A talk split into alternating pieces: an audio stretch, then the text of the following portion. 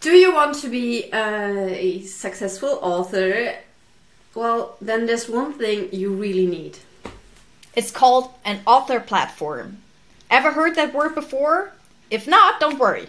We'll talk about this in that video.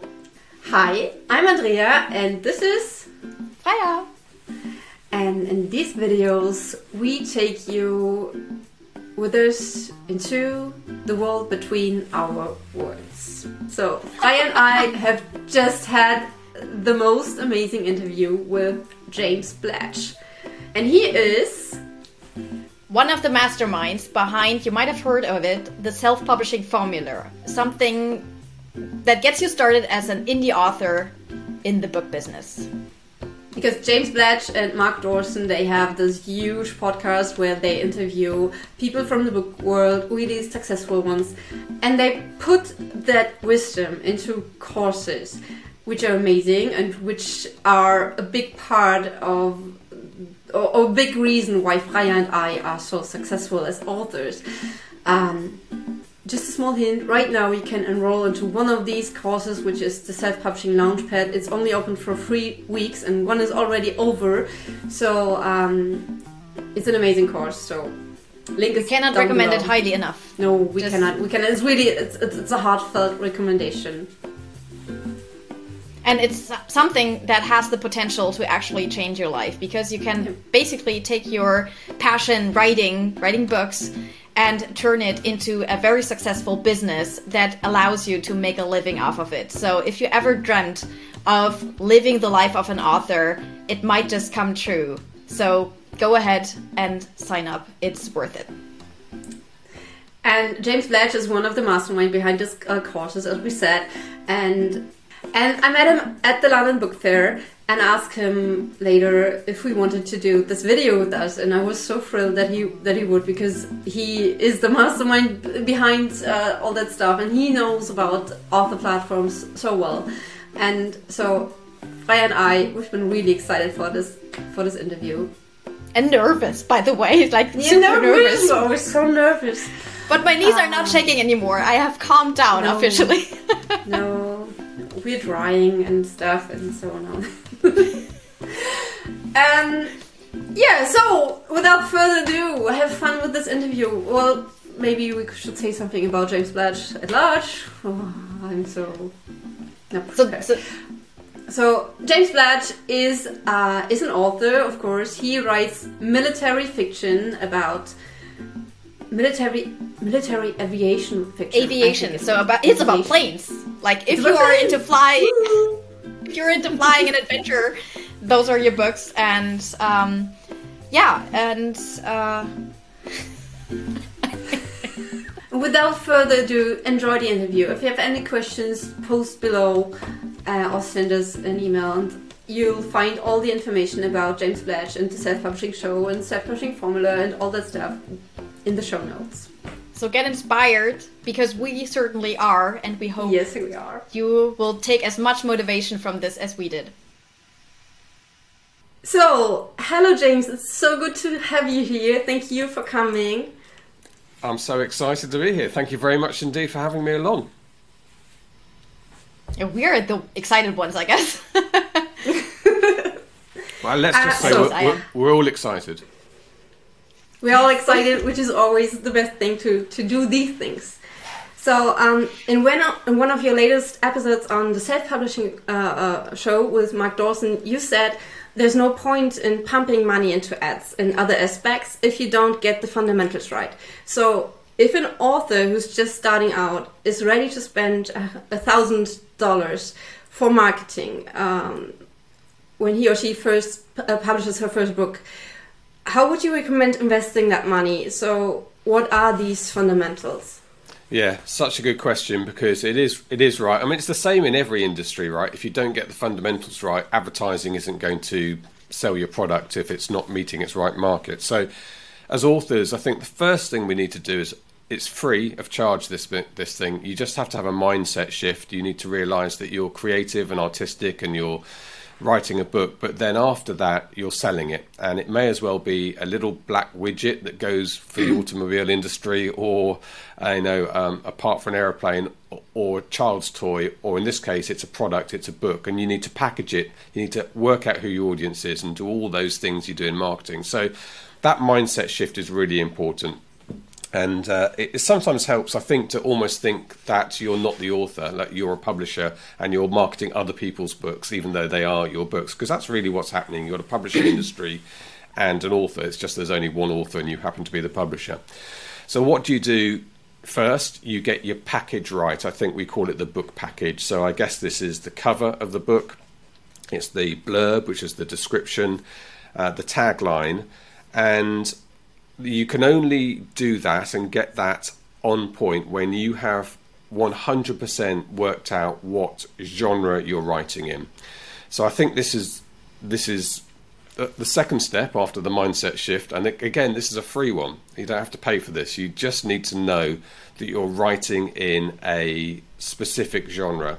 So my heart sinks a little bit when an author says to me, "Oh, I'm having trouble selling my book," and I say, "What what genre do you write in?" And they say, "Well, it's difficult to define the genre I write in. It's all you know, it's lots of different things." And you know, I think, well, that's great, and it might be an amazing book, but you are making life hard for yourself when it comes to selling. So. If you're writing contemporary romance uh, or military thriller, like I write, you need to look at the books online and you need to see what tropes they you need to read them. You need to see what tropes they contain what identifies them as contemporary romance um, what identifies them as military thriller. Are you meeting those with your book? And if you are if you're ticking those boxes and you think this this book sits into that category then you can move on to the next stage which is the cover. And again you need to be looking at the books that are selling well in that genre. What do their covers look like and here's another important lesson you don't necessarily, with covers, you don't necessarily want to stand out, which is a bit counterintuitive. I think people think, I want, I want my, my cover to attract people, I want it to be the different one. Actually, what you really want is your cover to say to a reader, this is what this book's about. This is a contemporary mm-hmm. romance book. At a glance, you know straight away, this is the type of book, me as a reader, I like to read those books. So, from that point of view, you actually need to fit in and not stand out. So you need to follow the same tropes that other people are in the genres, which is why in my uh, sphere you see lots and lots of covers of a figure walking away from camera. You know, sort of silhouetted in a in a nighttime cityscape, yeah. because that says to people this is a Jack Reacher style book, and they sell yeah. lots of copies. So fit in with that. Uh, and then everything else you do is just basically got to reinforce that genre and give a hint of conflict in the book to give people a reason to read. So your description, the first line of the description should say to somebody who's looked at your book and thinks, "Oh, this is contemporary romance. I love this." The top line should basically say, not so many words, "This is a contemporary romance book." You know, it can say it can say it in, in different language. It's a small town in America, boy meets girl type thing. But you reinforce that they're in the right place if this is the sort of thing they like. There's no point in attracting the reader you know all readers because you're going to get negative reviews and the people disappointed. So just really laser focus on the people who read that sort of book. So, so I think. Um, that's that's your book package side of things. What I haven't mentioned, I suppose, to answer your question more directly, if you've only got a thousand pounds or thousand euros, uh, is you do need to have your book edited properly, and we always say that's you know that's a bit out of my sphere because I'm you know I write and I have my books edited, but we don't teach that stuff. We teach marketing. Um, but yeah, you, your book has to be absolutely and editing. I think we'd all agree as writers, don't we, that editing is is crucial. There's very few people I think can edit their own absolutely. but I I have a follow up question actually to what you said because I think um, um I, I, I, went to the London Book Fair um, only for a day though, um, for some reason. But um, one of the things, one of the authors on the panel for self-publishing, um, she actually spoke about how her how she got her books to be commercially successful, even though she wrote in a very small niche. You know, she didn't you know have a very common genre like I don't know Tudor romance, historical uh, romance fiction, but something very specific in a specific time area where the readership is smaller. But self-publishing allowed her to publish the book and actually find the audience for that one. And I think this is something that is very attractive about independently publishing that you actually can you know find these very small niches and so when marketing a book that might you know have a very clear genre but is also part of a very small niche. How do you go about that? Because then you don't have like this huge pool of books to get inspired from when it comes to covers or stuff. So how do you do that when you when you realize your book is is having maybe a smaller audience but you really want to find these people? Yeah, I mean, I think having being in a very small niche is absolutely fine. I think the problem is when you're across genres and you don't, you're not clearly in any anything. So, uh, but being a small okay. niche is great. And yeah, there's a there's an author in the states. I remember we met a few years ago uh, called Octavia Randolph, and she writes Scandinavian saga and she she was absolutely hey, wow. she was absolutely killing it. I mean, her books were like three hundred thousand words long, and she'd found her audience, and she'd found them through Facebook ads. So Facebook ads allowed her to target really niche down. And uh, there's an old expression in business: "Show me the niches, I'll show you the riches." Which is an American expression that is, is you, you can't be all things to all people, but if you find a little thing that people want, they want the little yeah. um, flugelbinder or whatever that, that goes onto your shoe, and you produce that, you you know you're going to do well because it's uh, it's supplying a need. So it's having a small niche. I don't think is a problem. In terms of yeah, making okay. sure you fit into that niche, I just think it's the same. You might you might have a smaller pool of books to choose from, but they will be there, right? Um, lit RPG lit RPG is a genre invented by self-publishers. You know, this didn't really exist in any kind of commercial form before self-publishing. There are subgenres in romance, such as uh, I mean, this whole reverse harem. I think they've changed the name of it now recently for something else, but that's not something you that really existed before self-publishing. Um, they feed off each other, I think, these authors, and um, and they it's they've empowered each other, I think, with the way that they've got together. So they've created the tropes of that. But uh, yeah, no, I think yeah, I think being in a small niche is is, is great. So I'd like to get back to my uh, initial question because um, having the book edited and having a, a, a proper cover and, and, and, these things. Let's say the author has these things, and now he or she has this thousand bucks, and he, she, he or she wants to invest. Would you uh, recommend investing into advertising or building the the author platform with other other materials, other fundamentals, as you said, these fundamentals. So I think at the beginning of your career, um, you're doing two things: your audience building and your writing. So write, you know, writing is very important. We should say you've got your first book, but you need to immediately start writing a second book, which was always a bit of a, a challenge. I mean, my 1st mm-hmm. book took me ten years. My second book took me nine months. So I think the second book and third books are easier than the first books um, which is the good news. But writing your next book is there's Craig Martelle quote uh, is write the best way to sell your current book is to write your next book and um, release that. So that's a first focus at the yeah. beginning of your career. You should be writing more at the beginning of your career than you ever are later on. You can ease off later, but you need to get establish yourself and then build a market. So so I've got two things to say. I mean, first of all, building a mailing list is a really important thing for indie authors. So having your own mailing list, a group of people, and mine's only a, thousand or something now, twelve hundred maybe, but I've actually started focusing on building it more now because every time I launch a book, they are the people who are going to help me launch it. They're the people who are going to buy it all on yes. day one. They're going to trigger the algorithm in Amazon and tell Amazon it's popped up as a, a, a good selling book, and then Amazon start picking it up and putting it into emails. So for that reason alone, it's very important. It's also very important for you as an author, I think, to have a good relationship with your readers so you find out that you're servicing what they want and some of them will become your big advocates, some of them will become part of your team, and that they'll read your books in advance. So, building a mailing list is an important thing to do, which you do do partly through advertising. So, I've just started what is a classic way of, of building a mailing list. My third book is a novella 34,000 words, and I wrote it specifically to give away. And I now. I put it onto BookFunnel, so it's it's free there. I still sell it on Amazon, but it's on BookFunnel as a free book. And I run Facebook ads to my likely audience saying, "Would you like a free book?" And they have to sign up to my mailing list to get it. and so I'm getting somewhere between 25 and 50 email addresses a day now coming into my mailing list. So that's the fastest my mailing list has ever grown. Wow. Um, For- and that's yeah. That's amazing. Uh, For what budget? What's your budget on that? Uh, I think I, I think it's only like ten pounds a day actually in Facebook. I can literally look it up whilst we Wow. speak. Wow. Um, yeah. So that is uh, fr- amazing. Yes. Let me confirm that. Oh, da, da, da, da.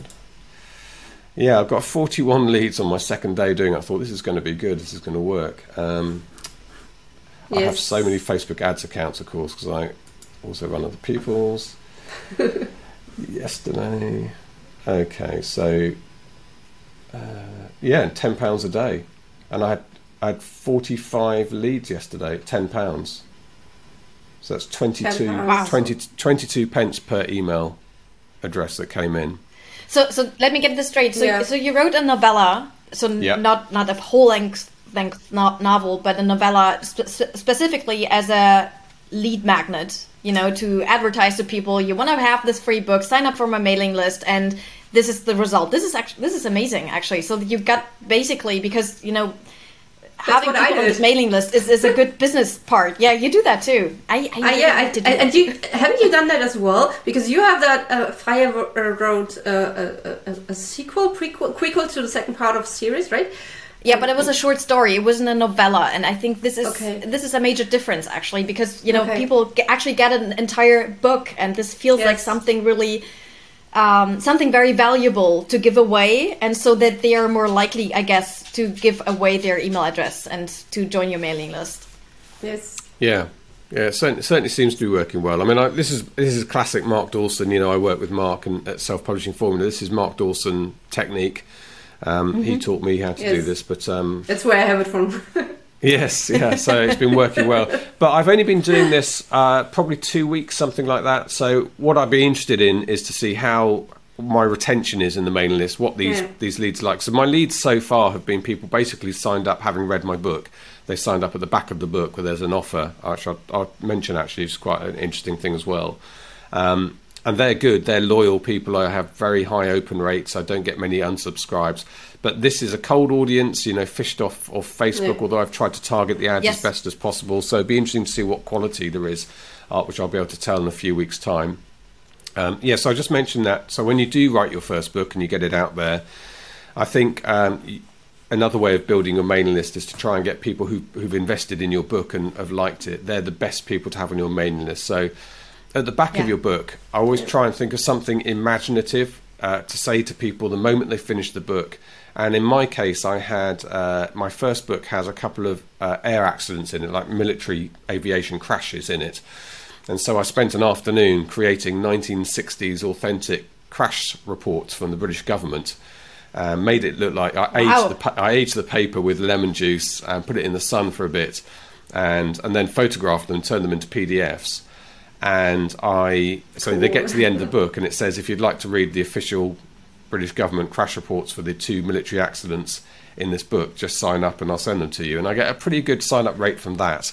Um, And then some confu- confused Awesome. emails and people who think it's real. But um, yeah. and, uh, and then Mark Dawson does he his character is called John Milton, who's a bit like Jack Reacher, and at the back of one of his his first book, I think you can you can download a psychological profile of of him. So it's a you know it's an extra thing to go with your book, but it's not it's you, don't need it for the story. You're not going to annoy annoy people who say, "Well, do I have to join your mailing list to find Yeah, out that's- the, the that's answer?" important. You can't you can't put it at the end of a mystery if you want to find out who done it. Join my um, my mailing list. That would be really Yeah, naughty. exactly. But uh, but something uh, uh, extra. Lucy Score does um, epilogues, uh, bonus epilogues. So usually there's a happy Yes. ever, there's always a happy ever after at the end of a Lucy Score romance book, and the epilogue is going to be like a year later with their first child. So she gets a very Yeah. high conversion Yeah. rate of those as well. So all good ideas, and that's basically free. You don't have to advertise that. That's people who've already read your book um, and are going to sign up, hopefully. Yeah. I do have short stories, so every of my each of my books has uh, seven short stories, uh, and these are scenes written from the other perspective. So from not Ah. from the protagonist perspective, but from the love interest's uh, perspective, um, and that that works really well as well. So And you give and those I have away. Um, really, uh, I give these uh, these away. So they are in the end of the book. When you sign up for my newsletter, you receive these uh, these short stories, and uh, a lot of my uh, readers are really loyal. And, and when, whenever they read a new book uh, of mine, then they are, "Where are the short stories? Please send them to me." so they they're already waiting for them and. And for for retention, and I, I- I have um, I spread them over seven weeks so that they don't get these all at once. So for that they don't just uh, unsubscribe when they have them. And yeah, and for the the, the, the novella I have there, I think, um, and it's a prequel to, to my debut novel. So people, um, uh, some of them who, who who read the novella, they then just buy the the, the whole book afterwards. So that's Excellent, actually yeah. working quite good. Yeah, so you're almost getting I paid. think this for kind of goes into. oh, yeah. I- I think some, th- something that I also took away actually, um, you know, when, when we when Andrea and I both go, went to London was and and this kind of plays into that is. Um, when thinking about you know becoming an author, becoming a writer, it's less about you know making a career out of it where things happen to you, but treating it as a business and your book as a product, like something that you said initially. And you know you have the main product, and but then you have the side products that are basically advertisements for the the main product and for you as a brand as an author. And I think this different mindset to adapt very early on when you start up Yes. writing that you are not just an author, a writer, but also someone who has their own business is something um, that's something new, I guess, something that hasn't been done like many decades before, and so um, it's it's it's but it's something different, I guess, and it's something that may be the way to go forward if you really want to make it as an author. Yeah, I think that's a really good point, and it's it's about you as a brand, isn't it? You are an author. You are the brand of your products, and I think a lot of authors, including me, actually, are slightly uncomfortable with that idea. But we shouldn't underestimate the Yeah. fact that readers who read a couple of our books actually become quite fond of you and they're quite invested in you. I certainly get really nice emails from readers, and so you should build that up. Um, you know, if you think about BMW, great German uh, car manufacturer, they don't just sell cars; they sell a myriad of other things with the BMW badge on it. Right? You know, you can get key rings Yeah. and uh, probably cups and saucers, Yeah. who knows, everything they do. And that's because, you know, and one of my friends who lives in the village here is slightly obsessed with BMWs. He only ever buys them. And, uh, and, and he's, he, he's invested in the brand. And the same thing works with us. It's, it's the same dynamic, right? In fact, even more so. I think it's even more Yeah. loyalty because you can actually get to know people. You know, we all see those massive queues for signings of, of popular authors and that will work just on a smaller scale for us at the moment. Eventually, we'll get those massive queues. Um, but yeah, we should we should push ourselves as brands, put our put ourselves centre at that marketing, and and not underestimate the fact that people are, are interested in us. Um, yeah, that's the way to inspire loyalty. I completely agree with that. I think it's quite a hard thing to do uh, sometimes for us, but it's the right thing to do. Yeah. Yes. Yes, I But was how just do you asking? overcome- Oh, sorry. I was just asking Freya because um, I, I just realized um, my author platform is all about me. It, is my brand. I am the brand because I have that YouTube channel and, and, and I'm an author, but I also uh, yeah teach what I've learned and that that's me. That's my brand and and most of the content um, I have on my author's platforms is about me, and then my books come. And when I look at your author platform, it's, it's about the the topics of your books. So, and, Yeah. and then I asked Freya, so what's your author platform about? And she couldn't answer. And and this is actually something that has been bugging me ever since yesterday afternoon um, that i realized because i feel like I, I'm, I'm lacking something you know I'm, I'm kind of having trouble sometimes to find content to put out or something. Uh, not not in terms of books. I know the books that i want to write but about all the other things. And then that, then i realized that this might be the question that i need to ask myself. What is my author platform going to be about? So what is my brand going to be? Because i realized I think I might be different from Andrea, for instance, that I don't want it to be all about me, but maybe more about certain topics. And I think this is something maybe early on that you can make yourself aware of what is your platform going to be about as an author what is your what's your basically what is, what is your writing all about and um, I realized I haven't answered that question, and I probably need to. what's uh, what's your genre you write in, Freya? Uh, fantasy, urban fantasy. fantasy.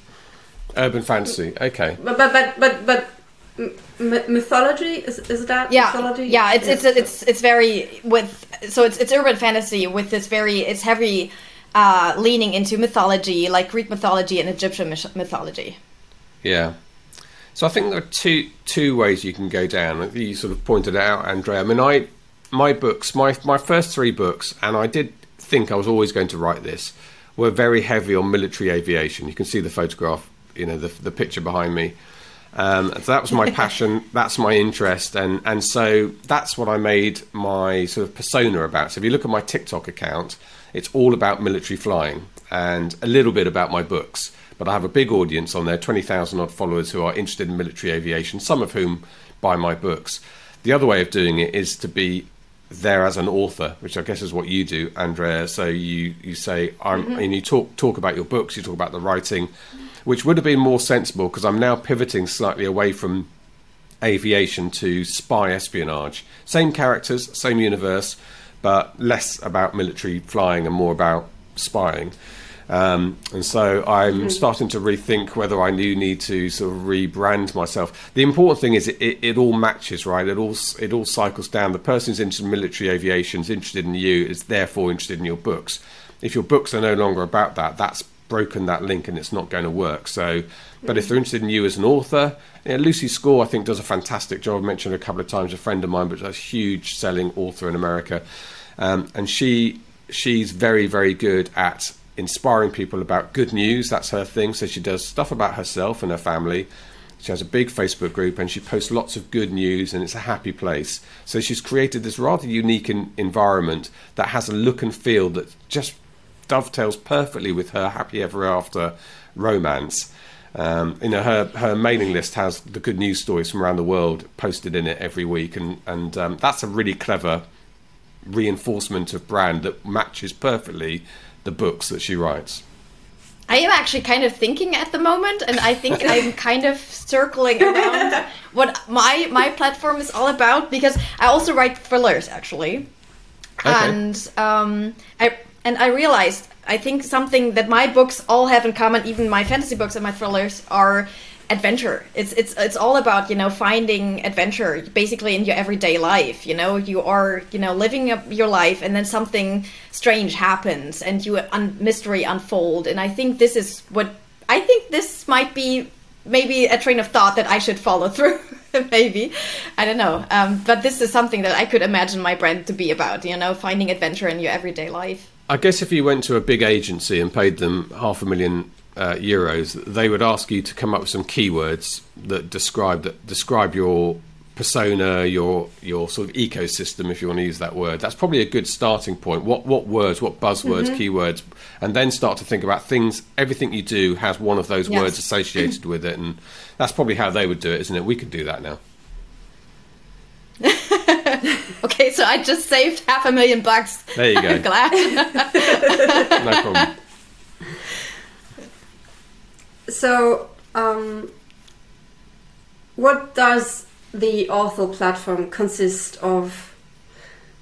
Is it, you know, you, you you talked about the mailing list, and then I have social media on my mind and the website yeah. and, and stuff. So, what do you yeah. think is essential besides the mailing list? You can't do everything. So I think that's the first thing. Choose mm, things. Choose things. Unfortunately, that you, that's true. Yeah, yeah. Choose things that you like doing, that you want to do, and focus on them, and then add things over a period of time. So, um, you know, I know I know a lot of authors, particularly in spicy romance, they stopped doing Instagram when TikTok came along, and TikTok really has been selling books uh, quite well, much better than Instagram. They actually stopped doing Instagram, which is quite a big thing because Instagram's a very big platform and it's very big on romance authors, but they made a decision on their time um, that wasn't being well spent. They weren't getting the return on that. So that's a really good thing, I think, to do. So think about what you enjoy doing. I mean, I've got one author who's emailing me a lot at the moment, trying to convince me about Twitter. You know, we were on Twitter, we did a lot on Twitter, but it never really moved the needle on anything for us. and uh, so we don't really put very much effort into it now. But he's trying to convince me that there is there is some something going on there. So that's fine, fine for him because he likes it. But if if you're not finding any sales coming from Twitter, don't waste your time uh, on that. So choose the platforms you want to be on. TikTok, I think, is hot at the moment. Um, if you want to do that one, is probably the most time-consuming one though, because you have to create little videos. Yeah. Um, and and yeah, watch build- them. Sorry, you've watched them. And watch them. Whenever Oh. you're on TikTok, you have to watch videos. You can't just put something up there. No. You have to watch it, and then it's like, oh, just see two, uh, watch two TikToks, and then it's an hour later. So Yes, an hour of your life disappears. Yeah, um, that is it is it is a time suck. writing, by the way. Yeah, it should be right. It's a time suck. Um, yeah, you can't do everything. Social media is, is absolutely a part of it. Your mailing list is an important part of it. Um, writing the next thing is a part of it. Your advertising is a part of it. So I think probably those three things, and then just work out within that what you can do with your time without becoming burnt out from it. I'm always a little uh, reluctant. Is that right? Right a word to to using social media because um, I've experienced Facebook. Uh, like uh, I started doing Facebook like ten years ago, and back then it was great to have a Facebook page and you could reach people over it. That's not possible anymore. And so I always think that the algorithms of the platforms they change so quickly, and, and, and when you, when you build up something really huge there and put a lot of effort and time and money into it, and then it just crashes down, you just lose your audience. So for me, I, I, I try to focus fo- focus on, on, on platforms like the my mailing list, my website, and YouTube because I think uh, that's more evergreen, more yeah. For, for in the long run, it- It's very well established too. it's know? established and it's searchable because for, for, for Instagram and, and TikTok, well, you can search for, for hashtags, but everything goes down in your feed. And on YouTube, when you have a video up there, um, people, and I have videos uh, up there for three years now, and people are watching these videos still that I've put Yeah. up there back then. I mean, they, the platforms work in different ways. Um, I think with Facebook, there are two things on Facebook that work for you. For, you have to have a page, right? Because if you're going to run ads, you need a page and it's linked to that. But the page doesn't really do anything, uh, in my opinion. So you have a, an author group or group set around your your books, and that is yours, um, and that's a good place, and that should that should be beneficial for you as long as you put the work into that. Uh, you're there a lot. You have some moderators, and grow grow that. I mean, I'm still a bit early on in my career to have a big group, uh, but I will start one at some point. The other thing is the advertising platform on Facebook, so paid ads, obviously. Apart from that, I would forget it. I mean, I That completely agree well. with you. Yeah, I, I completely agree with you. Facebook a few years ago, you'd get great traction from a post. Um, it would travel the world very quickly. Whereas now, it just goes to a few friends, and if you want it to go further, you've got to go to the ads platform and pay uh, for that. So, so for, if you're using Facebook correctly, use the groups and use the ads. Forget everything else. I think that you'll get most benefit from it.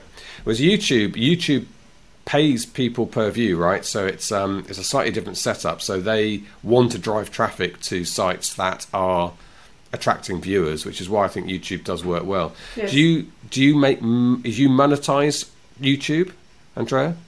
Not yet, no. Okay. No, not yet. And I'm I'm- I'm not sure that I want to because uh, well I I do have affiliate links uh, below my videos, but um, it's this platform is is for building my audience because I'm a nonfiction writer as well. I write uh, nonfiction for authors, and I want to I want to you know build that audience for my for these books and for courses even, eventually and stuff like that. So. So your your YouTube and stuff is mainly for non-fiction, for authors. Yes, Yeah. it's for what we what we're doing here. That's Yeah. that's my content basically. Very good. Yeah, I learned a lot from her videos. They are there's really really amazing content up there, especially for authors who are doing possibly everything wrong. so you learn how to do it right by watching her videos. yeah. It is surprising, isn't it? We, we spend so much time talking to each other, and we, we sort of know the, the fundamentals and the layouts, and some some of us hopefully a bit more advanced. But it's amazing how many authors have no idea at all. And we have people join. And I don't mean this in a rude way. I just mean that at the beginning of their career, they've just started writing, and there are thousands of them out there. And they ask the most basic questions, and so we have to remind ourselves constantly that Yes. there's a service Yes. to provide here That's for for those of us who know something to say this is this is the way. Make it sound like a cult, but uh, Yes. yeah, this is the way. But Yeah. the, the actually the, there's something we talked about yesterday in preparation for this interview is it's not you know when when we are sharing what we have learned or eh, or things are shared with us we are this is a constant learning experience so even if you have a new coming author coming up to you and they are asking you questions and you learn just by thinking about those questions by wondering how did you do that? So you are actually learning. It is something that is very beneficial you know? Um, this whole author community that i have discovered recently is is all about you know supporting each other and helping. And this there is so much growth that can take place just by collaborating with other authors which uh, i think is an amazing thing because there's so much to learn. And i don't think anyone can expect you know starting out to know everything. Yeah, if you that's an old expression: if you want to um, if you want to master something, teach it.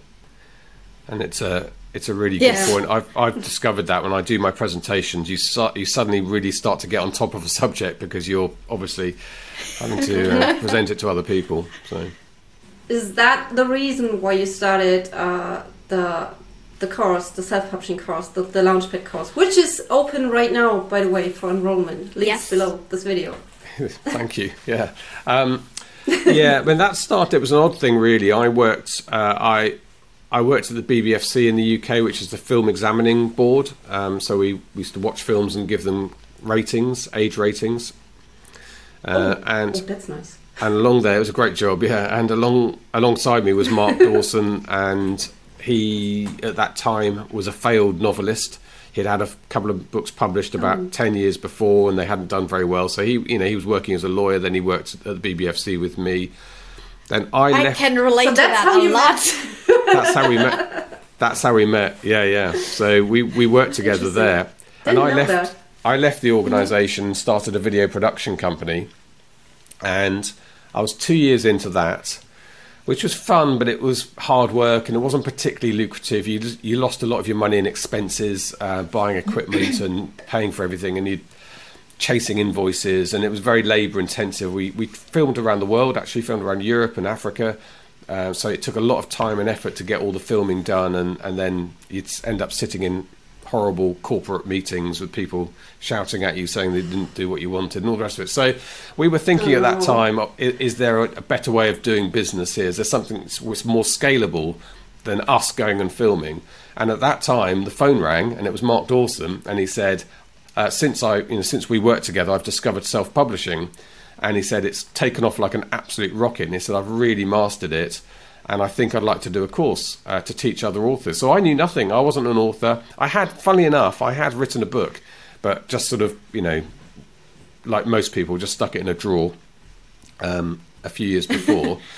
but uh, yeah, so he just he contacted me because he thought we could do the video production side of it, and that's how that started. And then once we started doing it, we we did Facebook ads for authors first, and then we did Launchpad, which is the course that's open now. And whilst we were doing Launchpad, he said to me, "Get that book out of your desk." and r- finish it, and we'll use that as the example book through this course. So he encouraged me to start writing again. Um, and so if- Amazing. if, you Yes. still, if you if you do the Launchpad course now, you'll see an early iteration of my book uh, going through. It did take me a few more years to actually finish it and get it published, but um, that's partly because of all the work involved in doing the course.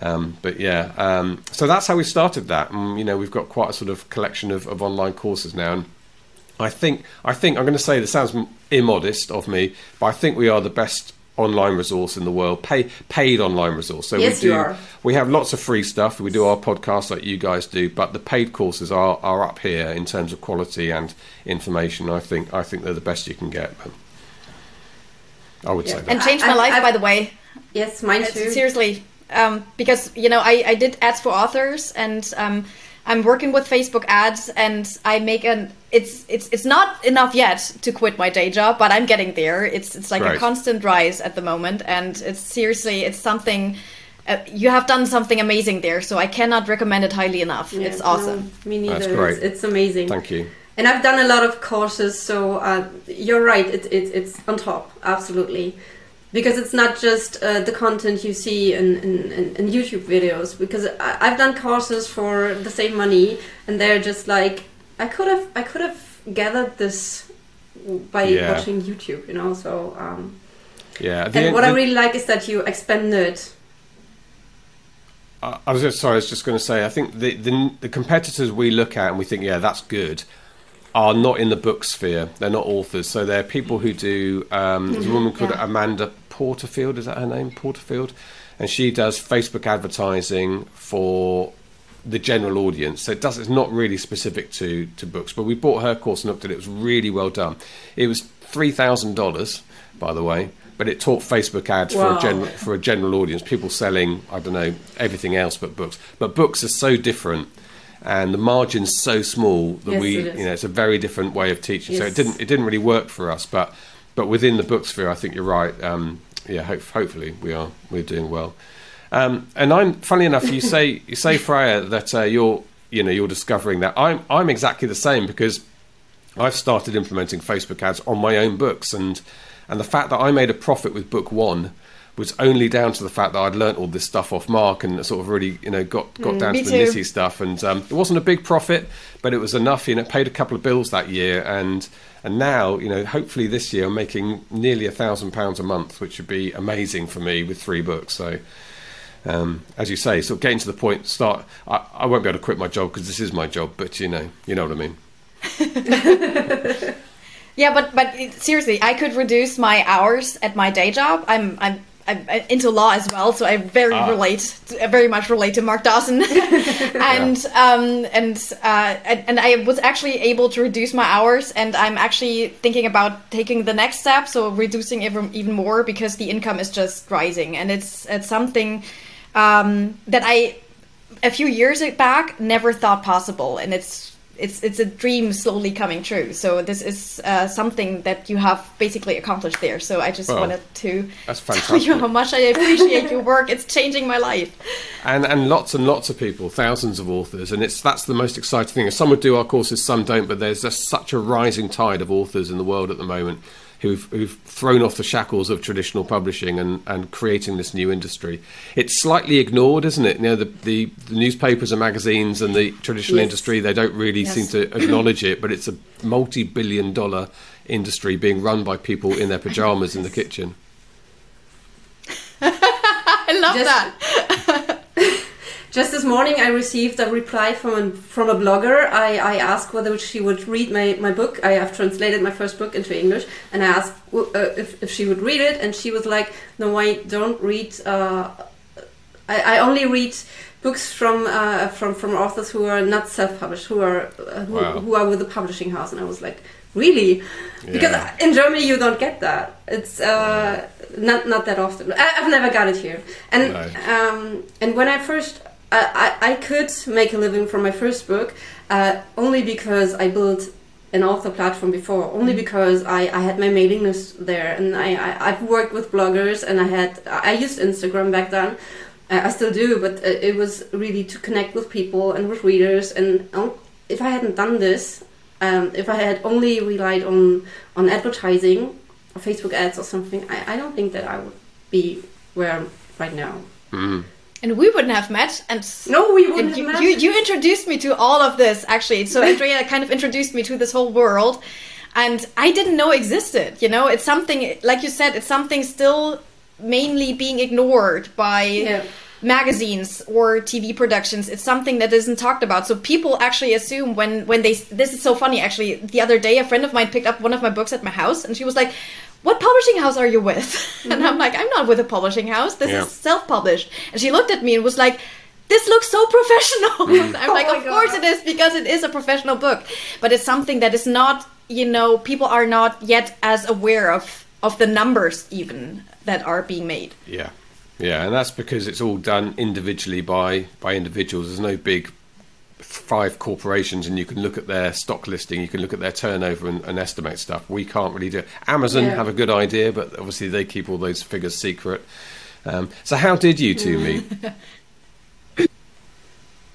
We met at the Frankfurt Book Fair. I think it's we the actually largest met book- no we actually met on instagram because i was.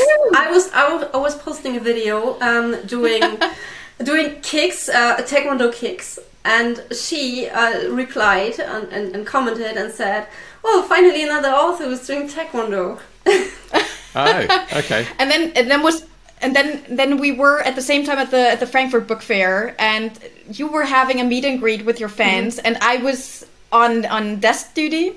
And I saw her, and I was I was just starting out. I had no idea about self publishing at all, and but I saw her, and I knew her from Instagram, and I was starstruck, and and I was like, I'm just gonna go over there and talk to her, and then I contemplated this for about half an hour, and and yes, and then I went over there and said hi, and you were so nice and friendly, and um, yeah, and ever that ever since that day we kind of hit it off. You listened to my audiobook, and I read your first book. Uh, no, not your first book. I one of your books, and ever since then we have started working together and never stopped. Nice. and doing stuff like that uh, and then a few months later we started talking english to, to each other. Uh, yes. even though we, we were both german and and, and and that's how this came up like how we got into this translation and, and talking to english people And you, you Yeah. do you both you you've started translating into English, Andrea? Do you both translate into English, or do you? Well, I'm I'm working on my translation right now. I think you are further along, Andrea. Um, I've I've I've, I've um, translated my my prequel, my my short novel, and uh, and my debut novel, uh, which is just done and, and, and ready to be sent to bloggers. And but but I but I only plan to to publish in October to have a lot of time beforehand to get a lot of to build my authors platform. Yeah, Yes, that's very good. Because this is like one of the, those main takeaways. Um, you have built a platform in one country. It's not something that you can take away No. and talk, you know, No. just take to another country. So you have to start over, basically. And but which is good because everything you've learned and everything you've done wrong, you can just not do that the other way Yes. time around. Yes, hopefully. yeah. Um, I have one last question. Do you think um, an author's platform is just as important for uh, traditionally published authors than it is for self-published authors? I, th- I think increasingly so, and uh, dis- disappointingly for traditionally published authors who only get eight percent of their covers, they are now expected to do a lot of the marketing. Um, obviously, if you're, you know, when we think of traditionally published authors, it's really easy to only focus on J.K. Rowling and in, in, in um, Richard Osman here in the UK, these these big authors who have the billboards and the but you know the vast majority of traditional publishing authors are right down mid list and below that, and those companies ex- will look now. I think even before signing a contract with a new author, they'll look at their rate, their following on social media, the work they're doing with their, you know, have they built up an audience. So absolutely, it's just as important. I don't think it's as rewarding for you because you know you, you're giving up a lot of the royalty for the contract. Um, so unless you're in that top bit that, that flies, which by the way, if you are, traditional publishing is 100% the right thing for you to do because we can't get our books easily into airports and, and bookshops where they can suddenly become stratospheric around the world. But um, most of us probably aren't going to be like that, and so we can we can make a living doing this. Yeah. A very good I living, think. by the way. It's not like you're, you know, No. at the bottom of the barrel. It's it's. Yeah. Um, I, I I think it's amazing that you can actually make a very very nice living of of writing of living your dream basically. And this is something that I wasn't aware of starting out, and being made aware of this is awesome. It's something Yeah. very very beautiful. I've, I've just been to the Leipziger Buchmesse and we have this um, self-publisher, what's the word for Verband? How do you say it? Uh, um, it's like it's, it's like it's like the alliance, uh, uh, like an alliance. Oh, like Yeah, a, well, u- yeah. like a It- it- union, it's similar to the alliance of, of y- Yes. yes. union. This Yes. is a good word. a trade body. and yeah. um, where, where the German self-published are. Sorry, it's my front door. Hopefully, someone will be in and answer it. Do you mind if I go and do that? that's a nice. I'll, I'll pop back no, in a no, second. Go ahead. Just, right.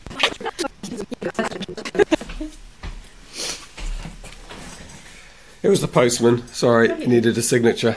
Oh. All done. Thank no you for that. You do you do edit this, don't you? Don't worry.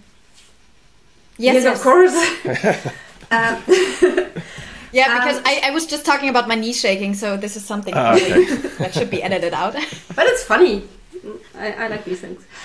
Uh, so, um, so yeah, the, the self-publisher Verband it's called here. So there are all the a lot of self-publishers from Germany are in there, and they at, at each book fair they have their own booth, and you can do a meet and greet there. That's how and I met.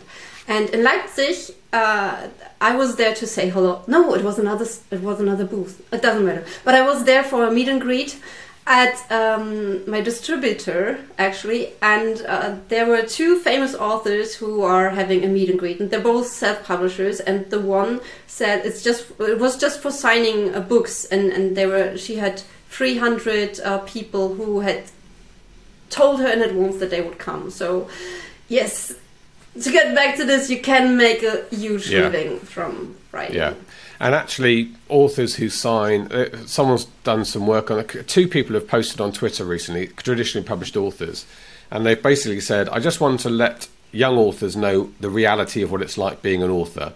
And they've posted their figures. So they got like a £75,000, like a $100,000 advance. But 10 years later, they worked out they'd made £7,000 a year for as an author because of the way the fees are structured and how long it takes to pay each bit when they deliver the books. Um, and so they're saying, you know, don't think you're going to get rich as an author. Of course, everybody posted underneath, well, why didn't you self-publish? You're an idiot, you know, for, for this. And she goes, well, I don't want to self-publish. so, um, but it's amazing to me that somebody has a fifty thousand pound advance, makes seven thousand pounds a year. Well, I'm, I make more than that now. Um, so those advances, I think the advances are a bit of a trap, and they make it look like you're going to get a really amazing. Oh, I've made it now. I've got fifty thousand pounds. Well, you don't see that money for a while, and if you spread it over the period of time that lasts for, it doesn't work out to be very much. Wow. And you have all these uh, restrictions. You cannot publish with another uh, publishing house or self-publish quite often, or within the next year or stuff. And they won't publish your um, more than one book a year f- for you. So um, Yeah. quite often. and you lose creative control. this is something I, I've published with a traditional publishing house before when I was really young. And the thing that really bugged me about this is that you give up creative control. So I had no say in the cover. I didn't even have a say in certain characters' names, which really, really sucked. Yeah. And um, this is something that is um, it's very restrictive. And as a self-published author, you have all this creative space basically to play with, even when it comes to the supporting material like short stories or other giveaways that you can you can you have this whole thing, this whole playground where you can put your creative Yeah. energy in, which is Yeah, and awesome. that, that for me, that's the most important thing, isn't it? That control. That's that's more than anything mm. else. It's it's, it's funny. Some people say they they don't want to be bothered with all the all the other stuff that goes. They just want to write. And for me, just I do. writing's not not the fun bit. I actually really enjoy all the marketing stuff. I enjoy creating that ecosystem and, and stuff. And yeah, so Yeah. I completely agree. I would be so bored if it was only writing. to be honest. no.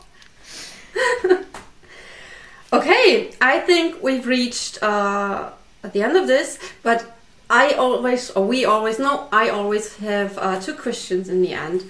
And the first is, which change do you uh, wish for in, in the book industry, in the book market, in the book world? Um, hmm, that's a good question, isn't it? I think the change I'd like is for bookshops to be able to, for us, for indie authors to have better access to the physical book sales. I think it's still difficult, and I know it's not an easy problem to solve, but there's so few physical books really get prominence in bookshops, and that doesn't do a service to readers. The readers who are only going to bookshops are missing out on this whole world of indie authors. So I think a more a more intelligent bookshop that maybe just has little screens that show you all the other books that you could buy. So I'd like to see better access indie authors to bookshops. I think.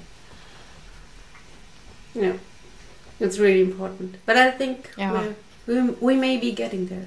Yeah. Um, and the second question is um, which book is really high on your to be read uh, pile, and why haven't you started reading it yet? Oh, that's a good question. I've got so many books on my to be read pile, um, and why haven't I Yes, all started do. reading? Yeah. um, I'm always reading, and I read a lot of non-fiction as well, which sort of gets in the way. I love non-fiction. I read military stuff, you know, Mm-hmm. all the time, um, and it gets in the way of me reading novels. I'm reading James Patterson at the moment purely because that's the kind of area that I'm writing in, and I want, need to sort of refamiliarise myself with it. Um, I'd have to look at my Kindle. I know there's a note there's a note of titles on my Kindle shouting at me saying when are you going to read me. So I can't really can't really recall them at the moment. What have I got there? I've never read I've never read a Lee Child book, and I suppose I should because it's like Yes, it's like the, the touchstone for for the area. I don't quite write Lee Child books, but it's there's a crossover with my audience. So I suppose I should read a Lee Child book, and there are a couple on my Kindle that I've bought, so I'll read that one. But I've never got around to reading them. I enjoyed the films. And I'm, I'm, I'm, I'm, unusual that I like Tom Cruise as Jack Reacher, but no one, if you if you post anything about that, the internet attacks you because he wasn't tall enough. Or, I like Tom Cruise as an actor. yeah. Um, so, so why haven't you read? Uh, you, you, don't, Um, you don't. I don't know if I ever will now. I sort of feel maybe the moment's passed, especially as I have met Lee Child actually. We met him in New York, and he's a nice guy, but he doesn't even write the books now. A bit like James Patterson. Um, you know, I think it's Lee Child's brother now writes the books. Um, so I don't know. Maybe the moment's passed. It's a bit like I didn't watch The Sopranos. Everyone else watched The Sopranos, i and I don't think I'll start now. The moment's gone. I missed it too. I, I I don't know. Everyone was talking about it, and I missed it too, so I can Oh, relate. there you go. Yeah, yeah, yeah. It's too late now. because it's not fun if not everyone is talking about it, Yeah. right? So you have to be, you know, in the moment. Yeah, I'll read the next one. Um, What? I, I need to keep reading fiction. I mean, I'll tell you what's happened recently. I, so I'm, I've moved to spy espionage, uh, like I say, same characters and stuff. But so I thought I'd read John le Carre was one of my favourite authors as a sort of young man, reading those books. And John le Carre is famous British spy author, Tinker Tailor Soldier Spy, lots of Cold War stuff. So I, I I'd read most of his books, but one I hadn't read is called A Perfect Spy, and it's actually, if you look on Wikipedia, it's the one that's lauded as being his best book. So I started reading it, and I actually got bored. You know, maybe it's dated a bit, but it's also very, it's very flowery and uh, uh, poetic rather than prosaic. And I thought this isn't really helping me because if I tried to write this today, editors would throw it out. It's full of info dumps and stuff. So that's why I started reading this James Patterson. So I thought a brand new James Patterson, not written by him, you know, written by somebody else, off the shelf. And the difference is So weird. incredible. The difference is incredible. So this James Patterson, the the reading age is much lower, and it's it's a, it's absolute crystal clear. You don't i- with the with the John le Carre book. Every time I opened it, I had to really work hard to remember where we were with the story, what had happened. With the James Patterson, you can't miss what's happened. I mean, big big things happen, and they move one to another. And I think I think reading the James Patterson is going to be much better for my writing now than John le Carre from 1985. Um, but so I, I thought that was quite interesting. Now you really me for that book. yeah. But yeah, it's, but this is something I, I I actually can really relate relate to as well. I always when I write something, I read I, or I read or basically listen to audiobooks of the same genre because it's something you pick up, you know, things that you're like, oh, that's nicely done. I can do that too, or it just gets you in the right mood for writing your own book. Yeah, the mood. Yeah. That that's it, right? And and whenever I'm recording uh, my audiobooks, I I listen to a lot of audiobooks from my favorite narrator uh, because um, I like how she talks, and then I I feel like Yeah. okay, and I'm not copying her, but uh, I I just get into this narrating thing. Yeah. Nice. So um, we'll meet next week. No, not next week. The week. Uh, no, next yeah. week, right? A few. Well, Ju- no, Ju- June the twentieth. Oh, you talking? You talking about um? No. No, no, no, no, no, no, no, no. We're not. We're not. Uh, um, we, we we'll be in your show next next week. hmm Oh yes, sorry, you'll be on our show. Yes, yeah, yeah. interviewing. Yes. I thought you were talking about our conference, which is in on June the twentieth. Are you going to come no, to that? No unfortunately, no. Uh. no, unfortunately, we've been to the London But- Book Fair this year. Yeah. Yes, But we plan on. Are you gonna do this next year?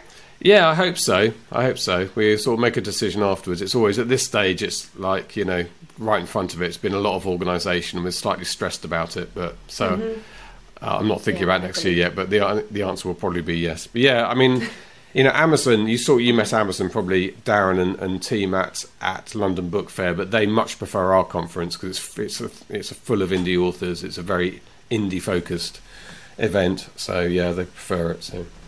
Yeah, well, you come to a Carter conference next year. yeah, next plan on year doing that. London Book Fair, but your conference. Yes, that's the plan. So thank you so so so so much for being here, for sharing all this knowledge and wisdom with us. And for inspiring us, I feel Yes. really inspired and motivated. Actually, Oh, well, thank you very much. It's been an absolute pleasure. I've loved it. Enjoyed it very much. Thank you. Yeah. So um, all the best for you, and yeah, thank you. see you. you soon. I guess. See Yeah. you soon. Yes. Thank you for having me. So, what do you say? What did you learn? Comment below and tell us. Leave us a note, a message, whatever. Just tell us if you have any follow up questions. We will be happy to answer if we can. And um, if you like it, please give us a thumbs up. And if you have an, uh, if you have a recommendation for another author or another person from the book world, maybe you, then just tell us, and maybe you'll see him or her or be here with us in the future. We love So- that. We will be happy to meet you and or to meet to whoever you want to recommend. Uh, so please let us know and see you again very soon. And always remember, you're amazing, and you deserve to follow your dreams. So do it. Take the first step now, not the second, because this video might have been the first one. And build your author platform. Seriously, that's so so so important. You start with the class. The course. Bye. Thanks Bye for watching. bye. See you soon. See you soon. Hi, we are Andrea. And Freya. And we are here to become international best-selling authors. And we take you along for the ride.